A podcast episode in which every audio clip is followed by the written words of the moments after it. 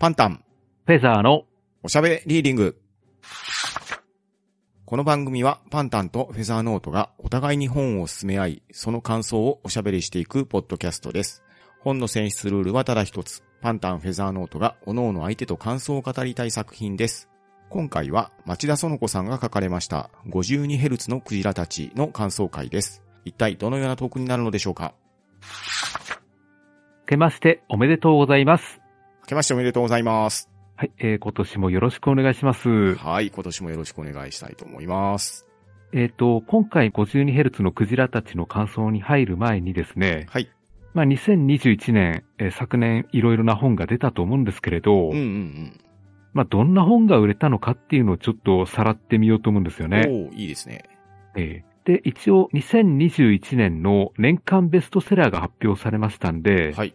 それをもとに話していこうと思うんですけれど、はいはいはい。で、えー単行本フィクションだけちょっとさらってみるんですけれど、うん。え1位が、まあなんといっても宇佐美凛さんの推しもゆですね。あー、強いですね。強かったですね。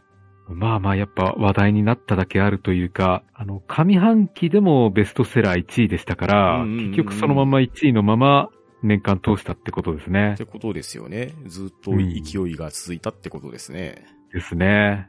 で、そして2位がですね、はい。えー今回取り上げる 52Hz のクジラたち、町田園子さんですね。やっぱりこれも話題になりましたからね。ですね。やっぱり皆さんこの辺は読んでるんですね。ってことですよね。で、そして恐ろしいのが東野圭吾さんですね。いやー、東野圭吾さん強いですね。強いですね。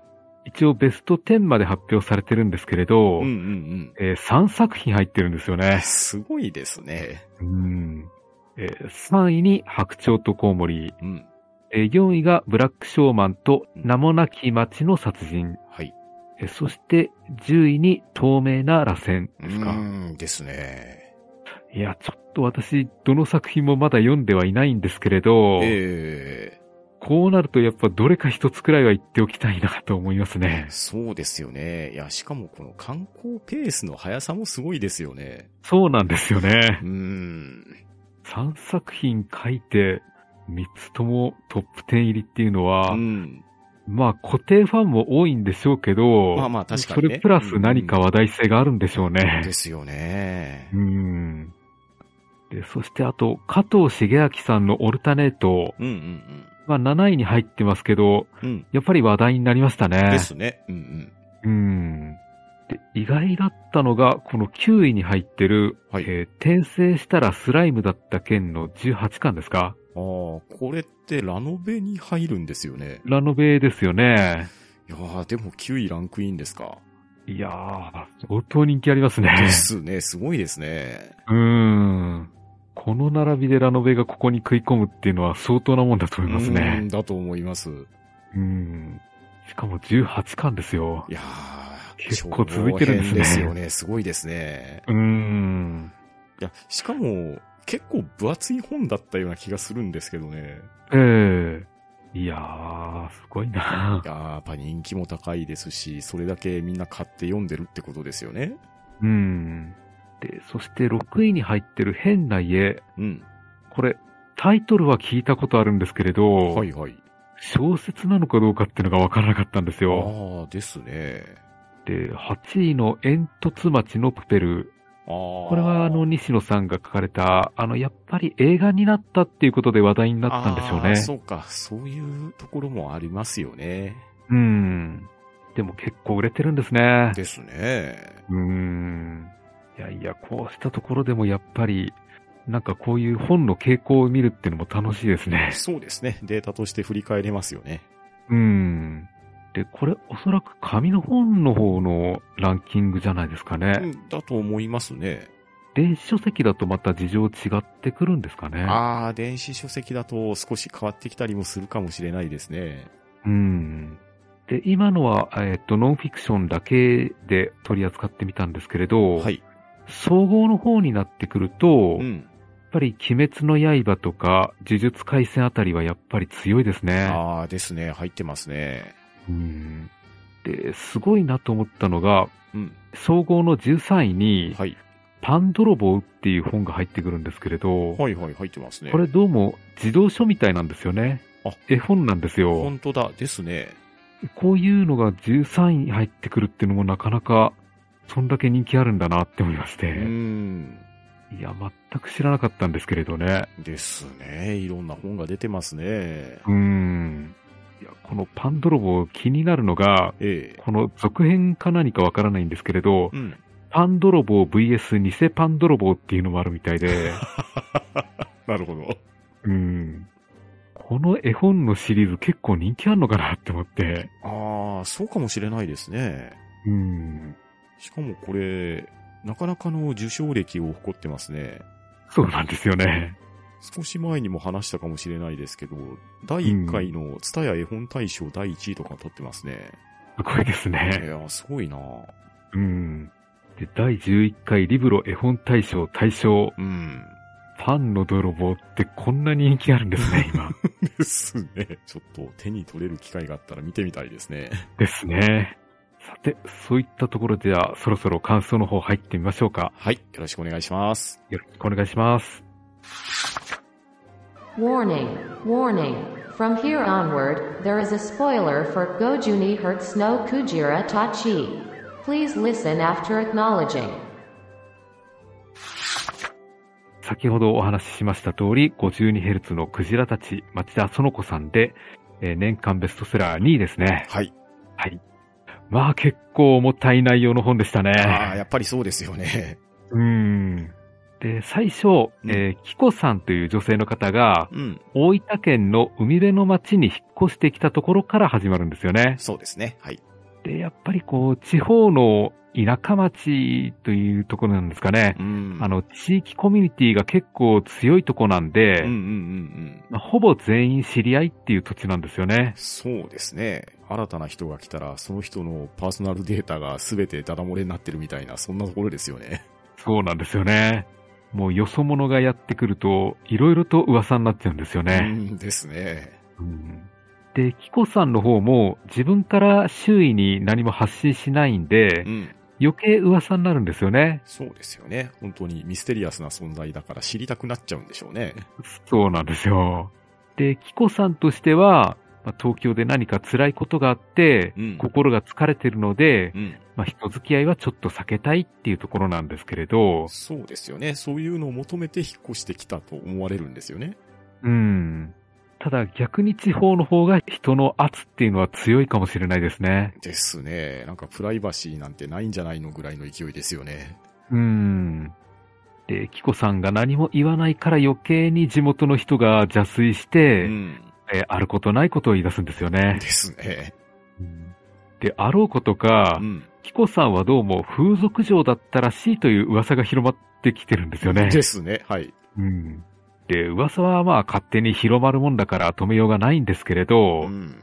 一応、キコさんの引っ越しの手伝いにやってきたマホロさんという方がいるんですけれど、はい。マホロさんがいきなり風俗嬢やってたのかと確認してくるんですよね。そうですね。聞いちゃいましたね。うん。いや、仮にキコさんが風俗の仕事をしていたとて聞くことじゃないですよね。うんですね。いやーしかもね、見知った人でもない人じゃないですか。うん。言ってみれば、家の修理に来ただけの関係性なんで、そうそうそ長年の付き合いがあるわけでも何でもないですし、う。う。うんん。いや、それでいてそこが聞けるのかなっていうところはなかなか気になるところではありましたね。そうなんですよね。で、なんでしょうね。からかうつもりで言ったわけじゃなくて、本当に今、ホロとしては、何の悪びれもなく確認のつもりで聞いてるってのがう、ん。まあ、余計立ちが悪いっていうんですか？ああ、確かに。でも、ここって多分書き方のミスリードもあるのかなってちょっと思ったんですよね。うん。文章で字面だけ読んじゃうと、なんてこと聞くんだなんでしょうけれど、うん。徐々に徐々になんで聞いてるかっていうところが、後になって明かされてくるじゃないですか。まあ、そうなんですよね。あね、ここで、まほろくんに対するイメージが固定化されちゃうと、ちょっとかわいそうなところもあるかなとは思うんですけど、うん、ですね。まあでも、キコさんにしてみれば、それぐらい、なんでそんなこと聞かれるのっていうぐらいの腹立たしいエピソードですよね。そうなんですよね。もう親しくもない人にいきなりそんなこと言われると、ちょっとムッときますよね。うんそりゃ、ドン引きでしょうね。うん。まあ、マフォロはよく言えば、人とのあまり距離感なしで付き合える社交性モンスターって言いますか、うんうんうん。そんな感じなんですけれど、うんまあ、悪く言えばデリカシーのない人間なんですよね。そうですね。まあ、このあたりが人付き合いが独特さっていうのが見えてくるんですかね。うん。まあ、いきなりほっぺた叩かれてましたけど、まあ、そうなるでしょうね、と まあ、思うんですよ。それは叩かれても仕方がないかなって思いますね。うん。で、冒頭のシーンで気になってるところは、はい。やっぱり、キコさんの体の傷と、ん。あと、アンさんっていう名前が出てきうんて、うんうんあと、一人でそっと生きていくためにこの家を買ったっていう言葉ですうん。うね。ん。で、この三つのフレーズがあって、やっぱり、キコさんに一体何があったんだろうっていうのが気になってくるんですよね。ですよね。で、地元民に対しても、読者に対してもう、ん。キコさんは自分のことをほとんど話さないんですよね。そうですよね。だって最初、名前すらわかんなかったですよね。うん、そうなんですよ。で、このあたりのワードが引っかかってきて、うん。読んでいくと、まあ、だんだんいろいろと分かってくるっていう話なんですけれどうんうね。んですねう。んで、だんだんと、うん、アンさんという頼れる知り合いがいたらしいとか、うん。あとは傷を負うほどの事件に巻き込まれてう、ん。えこの地に逃れてきたぐらいの想定ぐらいしかできないんですけれど、うんうんまあ、静かに生きていこうと思っていたのに、この土地の人は、キコのことをほっといてくれないと、うん。うん。まあそうねそればかりか、風俗嬢だと言ってくると、うん。いうところで、ちょっとがっかりするんですよね。ですよね。落ち着くために来たのに、なんでこんなにざわざわしちゃうんだろうって。うん。相当想定外ですよね。ですよね。で、そこで出会ったのが中学生くらいの女の子なんですけれどう、ん。えっ、と、人付き合いを避けようとしていたキコさんなんですけれど、うん。この子のことは割と必死で繋ぎ止めるんですよね。すごく気になる存在だということで。うん、そうなんですよね。で、非常に不器用な出会い方だったんですけれど、うん。まあ、どこかお互いの寂しさに惹かれて出会ったように思えたんですよね。ああ、なるほど、なるほど。うん。あの、この女の子の方も、なんとなくのつもりで、キコさんに寄り添っていったというか、近づいていったように見えたんですようんうんね。うん。で、この海辺の街で身の置きどころのない二人だからこそ、身を寄せ合ったっていう流れなんでしょうかうん。ね。ああ、そうですよね。うん。で、ここで、キコさんの体に包丁で刺された傷があることが分かってう、ん。で、なんですかね。あと、女の子の方がうん、実は虐待されてる男の子だっていうことも分かってきたんですよね。そう、そうなんですよ。うん。で、名前も知らないし、ちゃんと話したこともないこの男の子のことが気になって、うん。で、キコさんはなんとか助けてやりたいって思うんですよね。ですね。うんうんで、キコさんがこの子は助けてやりたいっていう、うんなんですかね。キコさんが、まあ、そこまで牽制的じゃなかったっていうのが救いだなと思いましたね。ああ、なるほど、なるほど。うん。冒頭かなり心が疲れ切ってたように見えたんですけれど、うんうん男の子の傷を見ても何とも思わないほど心が疲れ切っていたら、うん。うん。ちょっと、うん救われなかったなと思いましたね。そうですね。むしろ救うどころか自分が救ってもらわなきゃっていうレベルですもんね。そうなんですよね。まあそこまで行くと読む側としても辛かったんですけれど、うんうんまあ、男の子のことを見捨てられないうんうん。うし、ん。まあ、フォローを叩けるくらいには自分を捨ててはいないっていうことが分かって、うん。まあ、その辺は助かりましたね。ああ、そうですね。で、なるほど、キコさんがこの男の子のことを助ける話かというふうにう、ん。方向は分かったんですけれど、はい。まあ、それにしても、キコさんの傷と男の子の傷は何なのかっていうのが今後の謎になってくるんですよね。そうなんですよね。本当に明かされてる情報がわずかしかないんですよね。うん。で、しかも明かされてる情報が傷であったり、あざであったりだから、うん。とてもいい想像ができないじゃないですか。そうなんですよ。それがより不安を駆り立てるわけですよ。うん。そう、情報が小出しに小出しに出てくるんですよそう。ね。いや、本当にね、狙っているんでしょうけど、ほんのちょっとずつしか情報提供してもらえないんですよ。うん。で、いろんな状況を考えると不安要素ばっかりなんで、なんと言いましょうかね、安らぎに来てうるんキコさんなんですけれど、うん。全然安らげないし、読者としても、これは本当に危ないんじゃないのかなっていう、なんと言いましょうかね、胸が締め付けられるような感じで読み進めていったんですよ。うん、そうですね。そう。冒頭が本当に静かな港町の、えーのどかな風景なんで、うん。そこから徐々に徐々に重たい方向に話を持っていくっていう、この段階の踏み方がうん。うまいなと思いましたね。そうなんですよね。突き落とすんじゃないんですよね。もう緩やかに緩やかになんですけど、確実に何か黒いものがあるわけですよ。そうそうそう。それで、人とは付き合わないっていうキコさんの方針は変わらないんですけれど、うん。えその後、ラジオ体操に顔を出すんですよね。はい。ただ、顔は出しはするんですけれど、割とそっけない態度をしてまして、うんうんあの体操の、ラジオ体操のカードをもらうんですけれど、うんそれもあっさり捨てちゃうんですようん。ね。そうですね。っていうか、この、ラジオ体操がある文化っていうところがなかなか独特なような気がするんですよ。うん、そうですうね。ん。まあ、小学生ぐらいの時にね、夏休みのラジオ体操が地域で行われてたっていうのは、まあ僕はあったんですけれど、うん。いやでも、それがなくなって以降、朝のラジオ体操の放送に合わせて、集落の人が集まってラジオ体操するっていうのはなかなか見ることないですし、うんう。ん。まあ、たまたま今ね、朝のドラマでカムカムエヴリバディ見てたら、戦時中はラジオ体操でみんなで集まってラジオ体操してましたみたいな場面があったんですけど、あ、そうなんですか。うん。いや、とはいえ、そんなことはね、現代の世の中でなかなかないじゃないですか。うん、そうなんですようね。ん。いや、でも、もしかしたらね、大分県にはあるのかもしれないなっていうところは、うんなんとも伺い知れないところではあるんですけれど。そう、そう、そうなんですよ。あまり九州の方の情報ってよくわからないもので、うん。もしかしたらこれぐらい普通だよっていうのもあるのかもしれないんで、そう、だからすごくね、地域性が見えてくるんですけど、そこに馴染みがないから飲み込みにくいんですよ。うん。まあまあでも場面としてはわかりますね。そうですね。うん。うんあっちの人たちが集まってラジオ体操してるんだなっていうのはわかりますし、うん。まあ、それゆえに、いろんなそこでの情報交換であるとか、うん。まあ、知らないキコさんからしてみれば、村の様子を見に行くっていうこともできたっていうところですよね。うん、そうですね。だからこの地域で生きていくんであれば、ある程度、こういった人が集まるところに行ってみて、ん。面倒しをしておいた方が、うんうんうんまあ、今後やりやすいっていうのはあるんですよねで。しょうね。うん。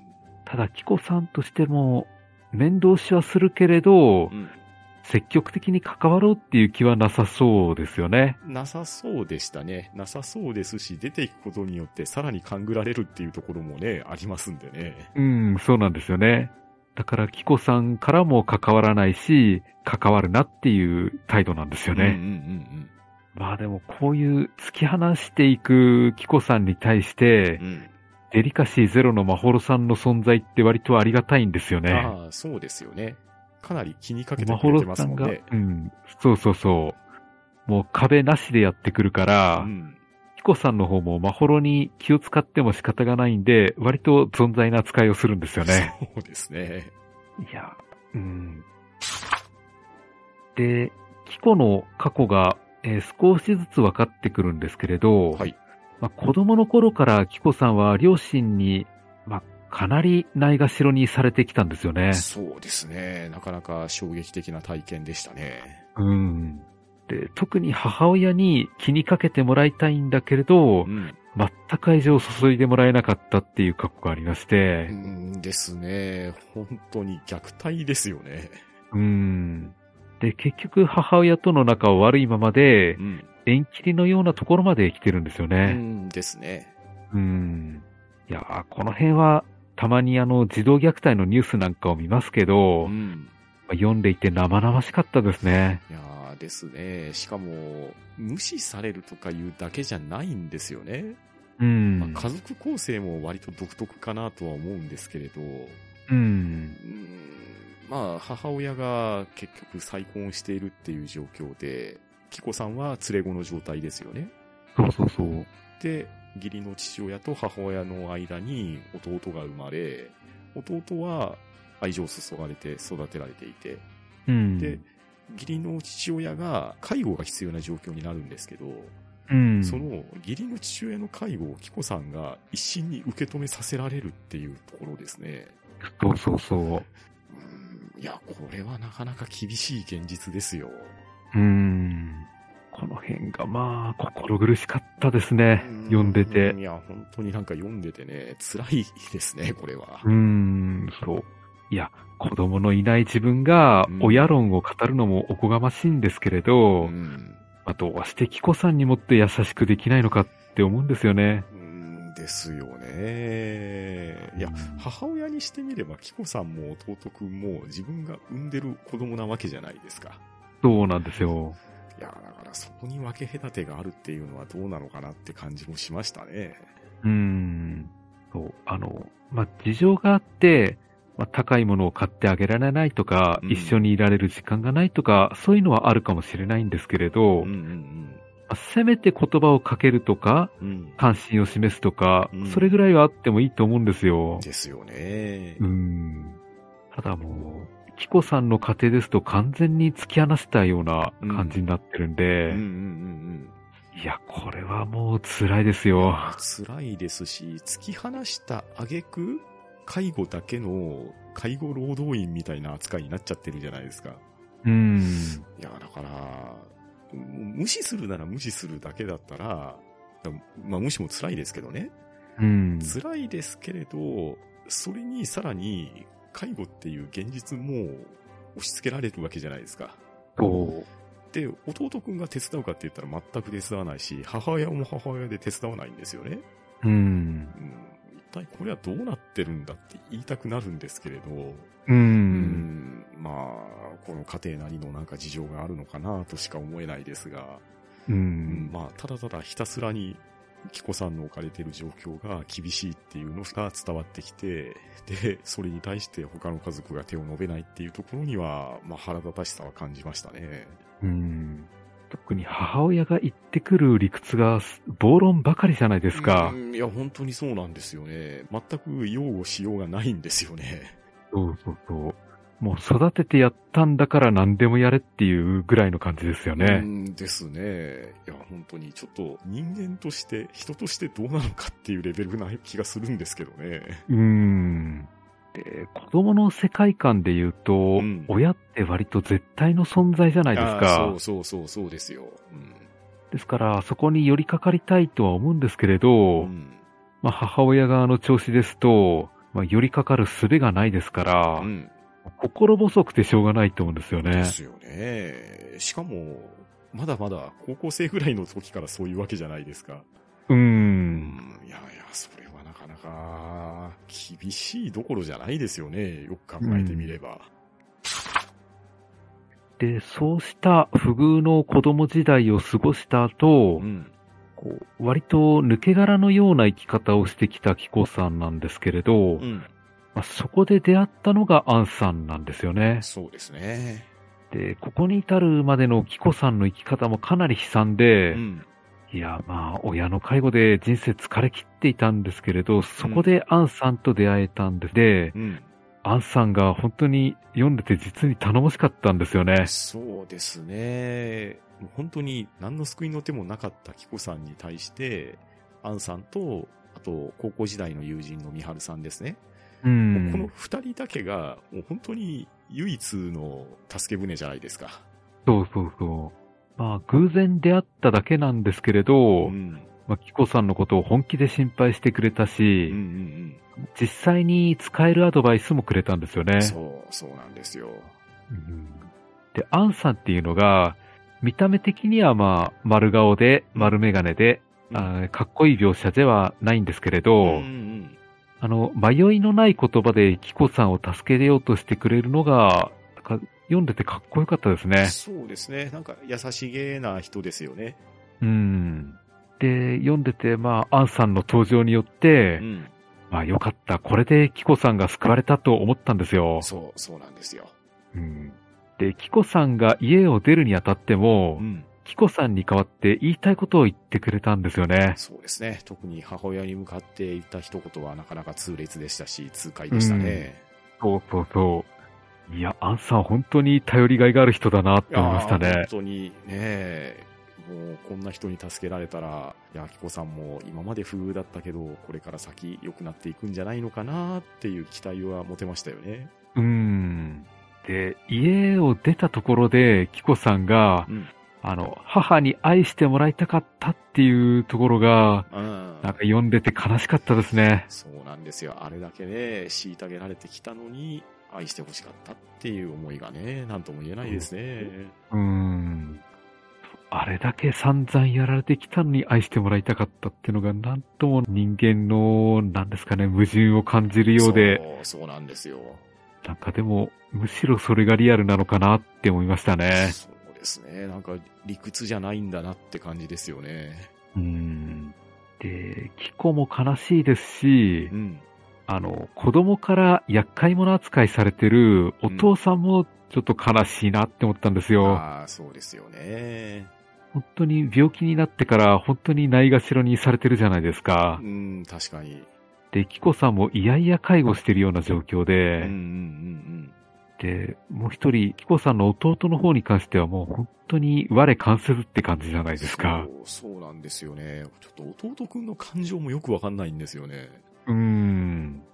そこまで全く相手にできなくなれるもんなのかなっていうのが怖いですよね。そうなんですよね。いや、もうちょっと違った家族の形もあったんじゃないかなって思いましたね。そう。いや、弟くんからね、感情っていうものが全く感じられないんですよ。そうですうね。ん。母親はまだ怒りとかなんとかっていうのをぶつけてきたりもするんですけど、うん。弟くんはよく言えば達観してるんでしょうけど、言っても一番年が若いわけで、ええそれで、その無感情っていうのはどうなのかなっていうのがね、なんかすごく疑問を感じましたね。うん。そうですね。うん。まあ、もしかしたら、両親がそういう状況で、まあ、義理の姉もそういう状況になっているっていうところで、家族自体に期待をしないから、そういう風になってしまったって、まあ、そう見ればかわいそうなのかもしれないですけど、う。うんにしても、そこを脱却する何らかの行動っていうのをしてるわけでもないですし、うん。まあ、ただ現状に甘えているだけにしか映らないんですよ。そうですね。うん、弟さんの印象は本当に薄っぺらですうね。んですよね。ねだから、薄いがゆえに腹が立つんですよね。ああ、確かに。で、家を出たところで、キコさんの人生は一回終わりまして、うんうんうん。で、そこからキコの人生の、えーラウンド2が始まるわけなんですよね。そうですね。もう非常に辛い状況から脱出したっていうところが第二のスタートですよね。うん。で、今度はアンさんっていう頼りがいのある人もいますし、うんえー友達のみはるさんもいますそうし、ですね。なかなかこうんの二人はね、本当に頼りがいありますね。ありますね。ですから楽しく生きられるんじゃないかと思ったんですよ。うん、そうなんですよ。で、3人で居酒屋行ったシーンを見てみると、うん。まあ、キコさんの性格もかなり明るくなったなって感じましたね。そうですよね。本当に遊びたい盛りに遊べず、うん。世間もあまり知らないような状況なんですけれど、まあ自分だけのコミュニティではありますけれど、アンさんとかミハルさんに一緒にいてもらって、まあささやかな幸せは感じているのかなっていうような感じでしたよね。うん。で、もしかしてこのままアンさんと付き合うんじゃないかっていうふうにも思ったんですよね。そう。そうなっていくのが幸せな道なんじゃないのかなってやっぱ思いますよね。そうそうそう。で、キコさんとアンさん付き合うんじゃないかと思えてたところへう、ん。今度、チカラさんという方が出てくるんですよね。はい。なんかすごい人が出てきましたよ。うん。で、キコさんが勤める会社の専務さんでう、ん。まあ何しろ見た目がいいし、うん仕事できるうし、ん。社長の一族だということでう、ん。もう完璧ですよね。そうですね。本当に言うことない人ですよね。そう。ただ、池井戸潤作品だったら絶対悪役ですよね。ああ、そうですね。もう孫うことなく悪役に書かれますよね。ですよね。で、アンさんが新しい人生を開いてくれて、うん。チカラさんが、えー人生を広げてくれたっていう風に、うんうんうん。まあ、どちらもキコさんにとって恩人だし、頼れる人なんですよね。そうですよね。で、そうすると、ここからキコさんをめぐって、うん。三角関係の話になるんじゃないかなと思ったんですよね。そうですね。うん。ただですね、はいこっからがまた恐ろしいことに、うん。チカラさんはキコさんを束縛し始めうて、ん。で、アンさんの方は、キコさんに気があるのかないのかよくわからないんですよね。そうですね。まあ、恋愛感情があるような、ないような、なんともはっきりしないんですよね、そこは。そうなんですようね。ん。うん。キコさんが可愛いから仲良くしたいみたいな、人心みたいのをうん。冗談っぽく言うんですけれど、うんまあ、本心がどこにあるのかはよくわからないんですよね。そうですね。まあだから、お互いがね、付き合って付き合うとかっていうような関係性というよりは、キコさんが幸せになってくれたらいいのかなっていうような、なんかサポーター的な立ち位置のように見えて仕方なかったんですよ。うん、そうですよね。いや、アンさんもうちょっと前出ていいんじゃないの自分が点取りゃいいんだよっていうような思いのまま読んでましたね。うん、そうそう、そうなんですよ。いや、チカラさん確かにお金もあるし、仕事もできるうし、ん。頼りがいもあるんですけれど、うん。いやー、キコさんはアンさんと付き合ってほしかったなって思うんですよいね。や、思いますしね。いや、チカラさんね、いや、本当にね、初登場の時はすごい好青年じゃないですか。うん。で、社会的地位もある、仕事もできる、人望もある、うんもう本当言うことないパーフェクト超人なんですけれど、ええこれがね、なかなかのメッキだったんですよね。そうなんですよね。ですから、うん、結婚という形を取らなくても、うん。アンさんといれば、キコさんは一生安泰だと思ってたんですけれど、うん。うーん。いや、ちょっとなんか、この辺うまくいかないなって思いましたうね。ん、うまくいかないですし、力さんがね、いや、キコさんもね、まあ付き合うようにはなるんですけれど、うん。ちょっとその付き合い方が、どう考えても歪んでましたよね。そうなんですよね。完全に、うん、キコさんを囲い込むような形で、うん。要は座敷牢みたいな感じで閉じ込めてたんですよね。そうですよね。ですから、この辺を読んでても、やっぱりアンさんを選ぶべきだったなって思いますよ。うーん、思いますし、人から好かれるっていうことは基本的にはいいことだと思うんですよ。うん。思うんですけど、好かれながらもなんでこんな辛い思いしないといけないのっていうね。う。うんん。なんか、スタート地点からしてかなり不利な状況だったのに、そこからせっかく脱出できて、あ、よかったなって思っていたら、またさらに突き落とされてるじゃないですか。そうそうそこんなに落とし込んでいいんですかって、し逆に心配になりますよね。う。そう。そうなんですよね。だから、チカラさんより先にう、んアンさんが告白してればう、ん。間違いなくアンさんとキコさん付き合ってたと思うんですいよ。やーそう思いたいですよね。うん。そう思いたいのと、あと、アンさんとチカラさんって、初対面の時から関係性良くないんですよね。そう。険悪なんですよね。うん、お互い何かを察してるんでしょうけど、うん。二人とも、キコさんに対しては、間違いなく好意持ってると思うんですけど、うん。その、キコさんにお互い好意持ってるのに、アンさんとチカラさん同士は、どうも受け入れられてないんですよね。そうそうそう。あの、恋のライバルってわけではなうく、ん。本当に虫が好かないっていう感じの険悪さなんですよねで。すよね。本当に反りが合ってない。そんなに積極的に会話してる風でもないんですけど、うん。もうなんか何かを察しちゃったレベルですよね。うん。もうお互いニュータイプですかぐらいな感じ合い方してますよね。そうそうそう。そうなんですよ。いや、これまでのアンさんの言動を見てると、うんアンさんって割とちゃんと人を見るうんし、うん公正な人だとは思うんですけれど、うん。うん。そのアンさんがここまで力さんを嫌うっていうのは、うん。やっぱり何かあったんだなっていうのは思いましたね。に何か察するものがあったんじゃないかなって思わざるを得ないですよね。うん。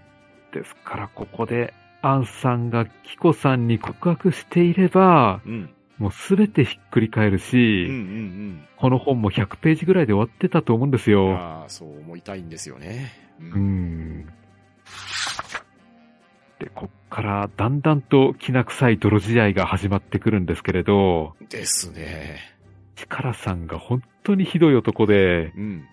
倫理観壊れてますね。うーん、なんかね、社長の一族だからみたいなことが書かれてましたけど、いやいや、うんそういう話じゃないでしょうって思いますよね。そうなんですよね。あれだけパーフェクト超人に書かれていてですよ。うん。ねえ、いや、人として別におかしい人ってわけじゃなさそうな雰囲気だったじゃないですか。そうそうそう。いや、それがあまりにも不誠実ですし、本当うんに倫理観がどっか抜けてますよね。そう。おかしいんですようね。ん、いや、本当におかしいですよ。うん。で、単に束縛が強いっていうだけならまだいいんですけれど、うん。結局のところ、キコさんを愛人にしたいっていう話なんですよね。そう、そうなんですよ。いや、何を言ってるんだって思いましたね。本当に何を言ってるんだですし、いや、もしかしたらさ、こんな人もいるのかもしれないですけど、うん。とりあえず、ここ日本ですからね。うん。ええあのー、多重婚望みたいんだったら、インドにでも行ってもらえばいいと思いますし、う。うんん。いやー少なくとも会社の上に立つような人がそんなことやってちゃダメですよ。そうですよね。一回死んでハーレム系のラノベに異世界転生してほしいですね。ああ、そうですね。まあ、転生せずとも国外籍を取得してそっちに移ってもらえばできそうな気がしますけど。そうですね。うん。まあ、それぐらいの地位とお金は持ってそうな気はするんで。うん。ですから、あのひどい家庭から逃れてきたキコさんなんで、ん。もうちょっとマシな家族を作ってほしかったなって思ったんですけれど、うん。結果これですから、本当に救われないなって思ったんですよそ。うなんですよね。まあ、元いたところと束縛された今、どっちがいいのかって比べれないとは思うんですけど、ただうん読者目線で言ったらどっちも良くないですよ。良くないんですよ。ん。ですから今度もアーさんが助けてくれるんじゃないかって期待はしたんですよね。そう、そうなんですよ。うんただ、このあたりから、アンさんの方も言動が少し、ちょっと変わってくるんですよね。そうなんですよね。結局、キコさんは、うん。アンさんのことは好きだったと思いますし、うん。アンさんもキコさんのことは好きだったとは思うんですよね。うん。まあ、ここは多分間違いないと思うんですよ。うん。ただ、力さんから、まあ、交際を申し込まれて、で、キコさんの立場からしたら、両天秤なわけじゃないですか。うん。で、どちらを選ぶかって言った時に、力さん選んじゃったんですよね。うん。で、そうなってくると、アンさんは、それに対して、まあ、言いたいところはあったのかもしれないですけれど、まあ、表立って異議を唱えるわけではなくって、身を引いていっちゃったわけですよ。うん。で、しかも、キコさんたちの生活圏から離れていくんですよね。うん。で、その理由が何だったのかっていうところと、あと、アンさんと力さんとの関係性っていうところが、本当に非常によろしくない状況になっているっていうところも、まあ、さらに不安を煽る状況なわけですよ。うん。そうなんですよね。いや、後から考えると、アンさんなりにかなり悩んで苦しんでたんじゃないかなと思うんですけれど、ん。まあ、この状況がだんだんと加熱していきまして、うん。ある事件に行き着いてう、ん。キコさんは大怪我を負うという天罰なんですよね。そうなんですよね。まあ、これもね、おそらく物語の書き方が終始一貫情報小出しっていうところが気にしてるんだと思うんですけど、うん。本当に結果が分かってしまって原因が分かってしまえば、今までの行動は、ああ、そういう意味だったのかって思い至るんですけど、うん。読んでる最中はそこに思い至れないんですよ。うん、そうですね。だから、ああ、そうだったのかになるし、ああ、そういう辛い話になっちゃってたのかって思わざるを得ないんですよ。うん。いや、キコさんが普通の家族で普通に暮らすのを望んでいただけなのに、ん。どうしてこんなことになってしまったのかと、うん本。当に辛いですね、この辺は。ー。本当にね、もう辛さばっかりがね、出てきてですね。うん。紹介会の時にも言いましたけどね、ちょっとこの辛さから抜け出すために早く読み切らなあかんなって思いで読んじゃったんですよね。うん、わかります。いや、あのーこの前 SNS でちょっと話題になってた親ガチャっていう、うんうんうん。あの、あまり、りいい言葉じゃないんですけれど、うん。まあ、親ガチャでは最悪の引きをしてしまって、うん。でその次に彼氏ガチャでも最悪を引いたっていう感じなんですよね。そうなんですよね。本当に。だからこれはね、運なだけではないとは思いたいんですけれど、うん。にしても、ここまで、もう言ってみれば、2連敗じゃないですか。そうそうそう。数知れず悪い目が出続けているんでしょうけれど、うん。にしてもね、やっぱりね、いい目が出てもらわないとね、あまりにもかわいそうですよ。そう、そうなんですよ。いや、こんなことが続けば、さすがにキコさんも疲れて、うん。人付き合いを避けたがるとは思うんですよね。そう、そうなんですよね。だから、冒頭のシーン、なんうでん。大分の田舎に引っ越さないといけないのかなっていうところが、ここまで分かれば、ああ、そういうことだったんだね、になっちゃうんですよね。うん、そうですね。で、キコさんと力が揉めてる中でう、ん。アンさんについてのある事実が分かってくるんですけれど、はい。まあアンさんはアンさんで自分のことで苦しみを抱えていたんですよね。そうですね。うん。まあ、このあたりの事情も、この本が、えー2021年に売れた理由だと思うんですけれど、うん、そうですね。おそらくまあ、社会的な背景っていうところは大きかったのかなと思いますね。うん、もう今ならではのテーマを盛り込んできてはいますねで。すよね。まあまあ、テーマとしては昔からずっとあったんですけれど、うんうんうん。最近になって割と注目され出したっていう感じはありますね。そうですね。まあ、40年前と比べても、こうした事情に理解は広まってきましたし、うんうんうんうん。認知もされてきてはいるんですよね。そうですね。まあ、実際それがね、取り上げられるようになったっていうこと自体は悪いことではないと思うんですけれど、うん、ただ、それを抱えるご自身たちにとっての感情っていうところは、どう思われているのかなっていうところが課題なんじゃなかろうかと思うんですよね。うん。いや、アンさんとしても、やっぱり怖かったと思うんですようね。んですよね。うんできれば、アンさんとしてもう、ん。ヒコさんと人生を共にしたいっていう気持ちはあったと思うんですけれど、うん。ヒコさんがアンさんの事情を理解してくれるかとか、うん受け入れてくれるかとか、うん。その辺を考えるとう、んうん怖かったんじゃないかなって思いますね。そうですよね。だから、アンさんはキコさんにとって、もう本当に救世主だったと思うんですよ。う。うんん。ただ、その救世主っていう立場がいつまでも救世主なのかっていうと、きっとそうじゃないんですよね。うん。で、しかも、本当に救世主だったのかっていうところも、アンさん的にはそうじゃないような気もするんですよね。うん。おそらく立場的にはイーブンな立場になりたかったんじゃないかなと思うんで、う。うんん。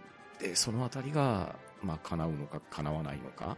で、力さんとの関係性に対して異議を申し立てた方がいいものなのか、自分の主義主張をした方がいいものなのかっていうところはすごく葛藤だと思うんですよね。うん、そうですようね。ん。キコさんがこれまで生きてきた背景を見ると、うん。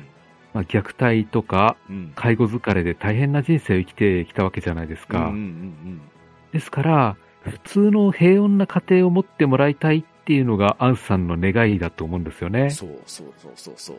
ただ、アンさん自身が抱える特殊な事情はう、ん。キコさんにはもしかしたら重すぎるんじゃないかっていう、なんですかね、普通の幸せにはならないんじゃないかっていう恐れがあったんじゃないかなと思うんですよ。うんだと思うんですよ。うん。アンさん優しい人なんで、そうそうそうそう。ややっぱりその辺まで気使っちゃうんだと思うんですよね。そう、おそらくなんですけど、自身の幸せよりも、キコさんの幸せの方が優先されちゃったのかなって思うんですよね。うん。ですから、うん。いや、この辺の、あアンさんの、なんですかね、誠実さが、かえって辛く見えるんですよね。そう、そうなんですよ。本当に辛いんですよね。うん。いや、優しすぎるんですよ、本当うに。ん、いや、本当その通りだと思います。うん。で、キコさんを悩ませたくないっていう気持ちがあったのか、うんアンさんは自分で身を引くんですけれど、うん。いや、でも、アンさんがね、恐れとか弱さを含めて全部キコさんに話してしまえば、うん。キコさんはちゃんと受け入れてくれたとは思うんですよね。そう、そうなんですよ。読者目線的にはそう思うんですけどね。うーん。でも、それすら負担にさせたくなかったんでしょうね。うーん。いやーこれ、アンさんが思い詰めて早まった決断をしてしまったっていうのがう、ん。まあ、よりキコさんを傷つけちゃったと思うんですよね。そう、そうなんですよね。もう負担をかけまいかけまいと、おそらくそこにね、最善の努力をしてたんだと思うんですけど、うーん。結果的にはかなりの重荷を背負わしちゃうじゃないですか。うーん。うん、だからね、この人に対して良かれと思う行動っていうのは、やっぱり自分だけの考えじゃ成立しないんだなっていうところだと思うんですよね。うーん、そう、そうなんですよ。ひどい家庭体験とか、うんあとはひどい恋愛からは、キコさんは立ち直れると思うんですけれど、うん。アンさんを失うことにはちょっと耐えられないんじゃないかなって思ったんですよね。ああ、いや、本当そうですよ。で、こうしてやってきた大分県で、うん。何の事情も知らない人たちから、なんだかんだ言われたら、まあ、キコさんもさすがにうんざりするうし、ん。人付き合いなんてしたくなくなると思うんですよね。そうですよね。いや、だからね、その、一番最初に描かれているキコ三像っていうところが、うん。過去を知らない状況で読んじゃうと、あーなんか裁けた人なのかなとか、まあ疲れたから休みに来たのかなぐらいなニュアンスだったのが、うん。過去の真実知ると、いやいや、そんなレベルの話じゃないなってなるじゃないですか。そうなんですよね。で、でそれを知っちゃうと、いやいや、村の人たち一体何やってんのよって言いたくなりますよね。うん。そうそうそう。もうちょっと気遣ってほしいですよねで。すよね。うん。ちょっとそっとしてあげといた方がいいんじゃないですかねって言いたくなりますよね。うん。さて、アンさんの話はだいたいそういった人生だったんですけれど、はい。ここから今度男の子の方の人生に話移しますね。はい。で、この子を、えーキコさんが男の子を助けなきゃと思ったのは、うん。まあこの子を放っておいたら、自分と同じような不幸な子になってしまうっていう、キコさんなりの、うん。なんですかね、あの、キコさんの中のアンさんが、使命感を持ってるんじゃないですかね。そうですね。自分が助けられて今に至っていて、でうん。同じような思いはさせたくないよっていうところはきっとあると思うんですよね。うん。ですから、キコさんの中にアンさんはまだ生きていて、ん。アンさんだったら放っておかないって思ったんじゃないですかうんうんうんうんね。うん。だから、キコさんなりのやり方でどうにかしないとってところがあったような気はしますね。うん。ただ、なんとか助けようとは思うんですけれど、何しろ男の子喋らないうし、ん。よその子なんで勝手に保護もできないんですよね。そうなんですよね。で、後で男の子の名前が愛しくんだってわかるんですけれど、うん。家では虫とか呼ばれてるんですよね。そうですね。実の家族からそう呼ばれていたっていうのを知っちゃうんですね。そうで、この男の子、愛しくんの家もかなりひどい状況いで、や、本当に、あのー、キコさんのところも大概ですけど、うん、愛しくんの家と言いましょうか。まあ、母親がとにかくおかしいですよ。そうそう。愛しくんの母親のことみさんが、キコさんと後で話すんですけれどう、ん。いや、ことみさん嫌いって思いましたね。ちょっとね、このことみさんっていうキャラクターはね、本当にね、ダメ人間ですよ。ダメですよね、本当に。どんくらいダメかって言ったらニナ・パープルトン超えるぐらいダメだと思うんですよね。ああ、ダメですね、本当に。本当に、読者のヘイトを煽るようなことばっかり言うんですようね。んですね。もう全く賛同できないですね。うん。もう私の子だからどうしようと私の勝手でしょうとか言うんうで、ん。いや、だから、ことみさんと話した後、全力で自転車こいでるキコさんが、うん。もう怒りのアドレナリンを吹き出してるっていう風に見えたんですよね。ああ、そうですよね。いや、そうですし、そもそも、この、愛しくんを産んだ背景とか、うん。あと、育てていった背景っていうところも、後々分かってくるんですけど、うん。いや本当にこいつ親じゃねえだろってレベルじゃないですか。そうそうそああ、まあなんかね、まあ、こんなに世の中ひどい人いますかねぐらいな扱いですよ。う。そう。で、これまで人生で打ちひしがれてきたキコさんが、これほど怒るっていうのもなかなか珍しいなって思ったんですよね。ですよね。うんうんうん。だからそれぐらい、ことみの発言が悔しくて仕方がなかったと思うんですよ。うんですね。で、一応散々な内容ではあったんですけれど、うん。一応ことみさんの許可をもらえた形にはなったので、うん。これからいとしくんの世話をすることになったんですよね。ですね。はい。で、そこへ、みはるさんがやってきて、うんえー事件の後のキコさんのことを心配してくれてたんですね。そうですね。キコさんは、大分に来るにあたって、うん。ほぼ誰にも連絡せずに、単身乗り込んできてるんですよね。そうなんですよね。あれだけ仲が良かった三春さんにも何も言わずに、うん。で、家も引き払い、職場にも何も言わずに、夜逃げ同然の状態で逃げ出してるわけじゃないですか。うん。だから、三春さんからしてみればそりゃ心配だったでしょうし、うん。なんで一言言ってくれないのって言いですよね。そう。失踪同然ですからね。えで、この三春さんは、まあ、読んでて思ったのは、作者の町田園子さんの分身、あるいはメッセンジャーなんじゃないかなって思ったんですえよ。うんですね。で、三春さんがいなかったらって思うと、本当救われないですよ。そうなんですよね。一応、キーパーソンであるアンさんと引き合わせてくれたり、ん。あと、キコさんの行動力を補ってくれたうり、ん。まあ、波乱に満ちたキコさんの人生をいろいろとケアしてくれるんですよね。そうですね。で、すべて受け止めるわけじゃなくって、三春さんなりの意見も述べてくれるし、で、ちゃんとアドバイスしてくれるじゃないですか。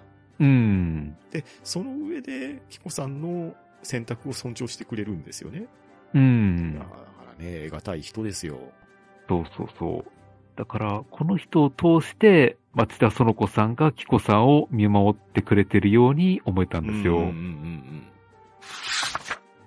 で、そして3人で、えー、いとしくんの知り合いを訪ねてうん。う、ん。小倉に旅行に行くんですよね。そうですね。うん。で、この旅行は、和やかなシーンでしたね。そうですね。もうこの話ずっと苦しいシーンが続くんですけれど、うんうんうん。この旅行のシーンだけは本当に心温まるシーンというか、ああ、確かに。割と気楽に読みましたね。そうですね。あと、小倉駅周辺の地理に明るい人が読んだら、ああ、あそこかなっていう感じが思い浮かぶと思うんですよね。うん。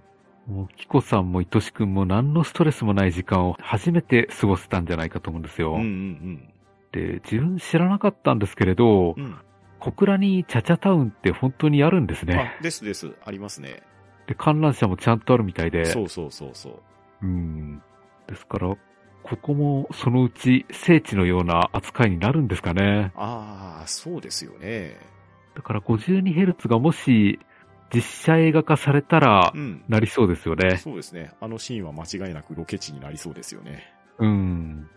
で、余談というか、あの、本当に余計な話なんですけれど、ええ。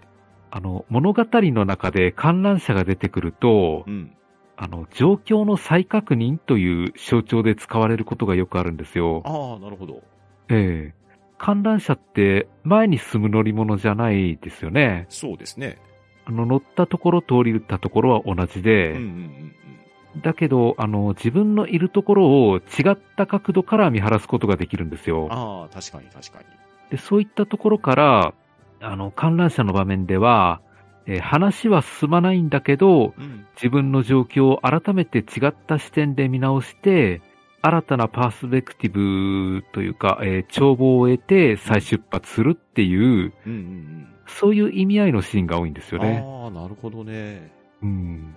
まあ、こういう象徴論の話ってリスナーさんが好きかどうかはわかんないんですけれど、ああ、いや、でも、観覧車に乗ったことがある人、まあ、大体の人がね、どっかのタイミングでは乗ってるんじゃないかと思いたいですけれど、うん。それを想像すると、自分が観覧車に乗って、まあ、見た風景であるとか景色であるとかっていうところをうん。整理して考えてみたら、あ、なるほどそういう話だよなって感じだと思うんですよね。うん。ですね。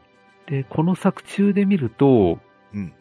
この観覧車のシーンというか、この第6章まででう、んうん。キコさんもいとしくんも過去の状況を総ざらいできて、うん。で、改めてキコさんも愛しくんも人生を再開できるようになったっていう流れはあると思うんですよあねあ。ですね。うん。で、そこで、きえっ、と、小倉の街でいろいろと楽しんでるわけなんですけれど、鉄鍋餃子食べて、うん焼き鳥屋行って、うん豚骨ラーメン行って、うん。おでん行ってって、本当に人生の楽しみ方をよく知ってるなって思いますね。そうですよね。まあ、これだけ食べ歩けば楽しいだろうなとは思いますね。うん、確かに確かに。うん。キコさんと愛しくん二人だけで小倉旅行行ってたらこうはならなかったと思うんですけれど、いやーもうなんか、ただただ悲しみに暮れるだけになりそうですもんね。そうそうそう。このあたりも三春さん言ってくれてよかったなと思いますうんね。ですよね。でそして小倉旅行が終わってから、だんだんと話は解決編に向かうんですけれどう、ん。ここで登場してきたまほろのばあちゃんがなかなか強烈でしたね。あーなんかね、すごく強力なキャラクターですよね。そう、迫力あるんですよね。うん。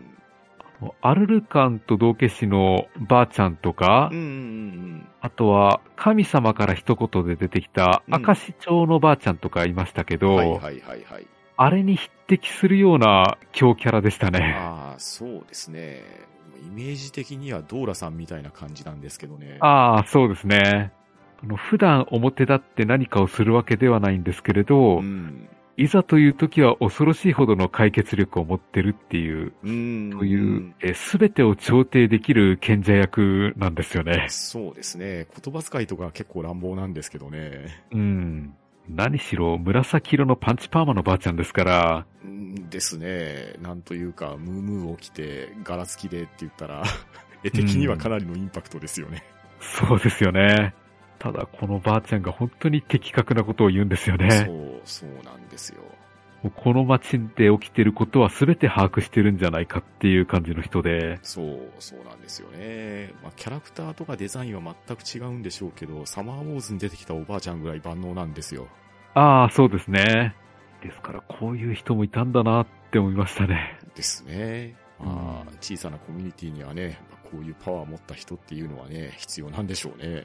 うん。で、そしてその次に出てくるのが、琴美の母親の、えー、雅子さんと修二さんですか？はい。この二人のアドバイスが、この話を現実的なところに着地させてくれたように思いましたね。そうですね。コさんと愛しくんがお互いに大事だから一緒に暮らそうって終わってしまうとう、ん。感情的な解決はできても、うん。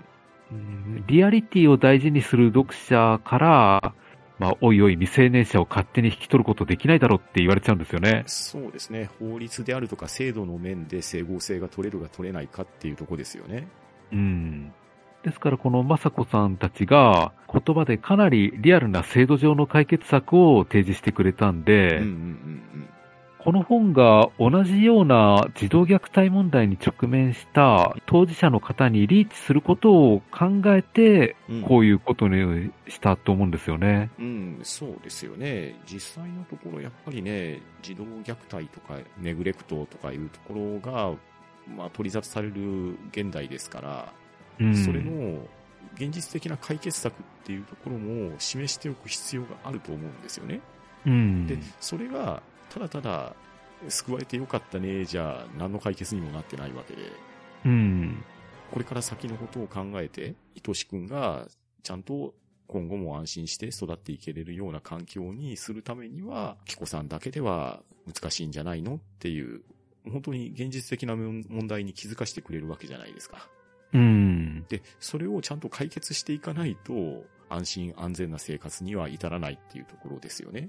うん、さすがにあの、努力と根性だけではな、すべては解決できないんで、うん、本当に現実的かつ制度もちゃんとあるんだよっていうところを示してくれたのは、まあこれは本当にいい示し方だと思いましたね。うん、そうですよね。ですから、この本を読んだ方が今後どこかで 52Hz の声を聞き取った場合、うん。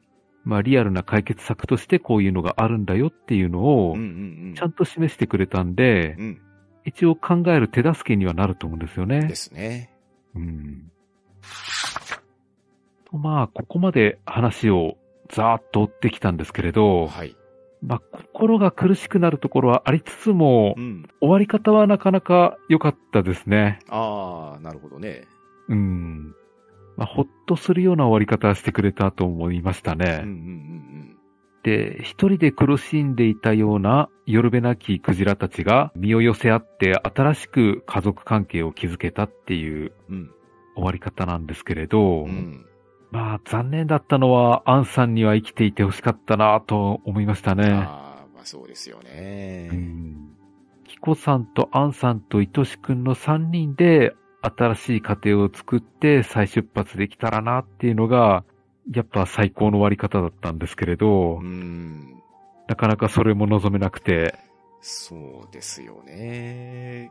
まあ、キコさんとイトシくんとアンさんっていうところが、あの、一度に返せないんですよね。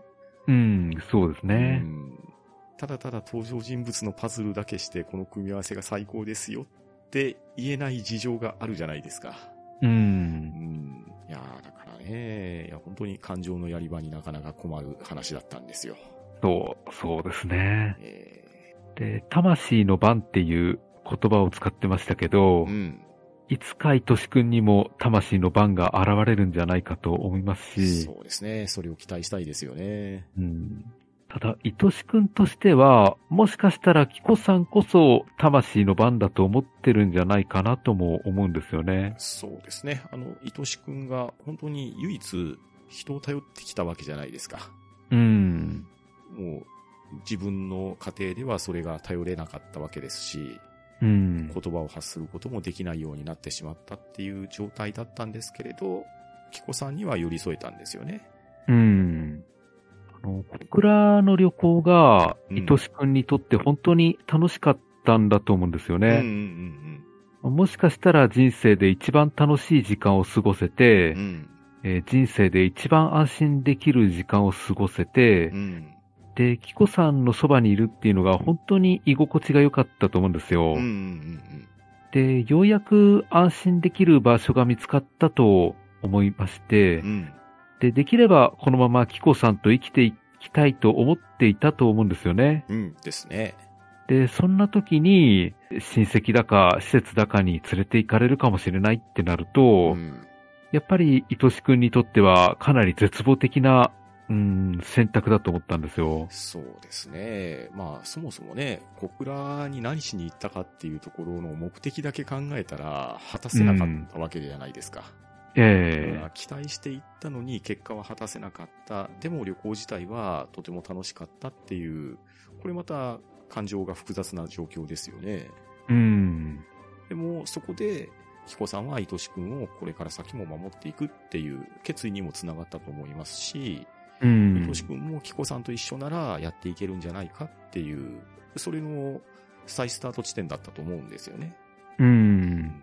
ただ、それだけでは現実成り立たないから、今後に関して、まあ、修正していったり、また新たに力を求めたりするっていう、まあ、次の段階で、これは発展的な段階だと思うので、う。うんん、本当にね、それまで悪いことばっかり続いてたんですけれど、そこから回復の方に、右肩上がりの状況に持っていくためには、まあ、必要なステップであり、小倉の旅行っていうのは、いいターニングポイントだったんだなってところかなと思いますね。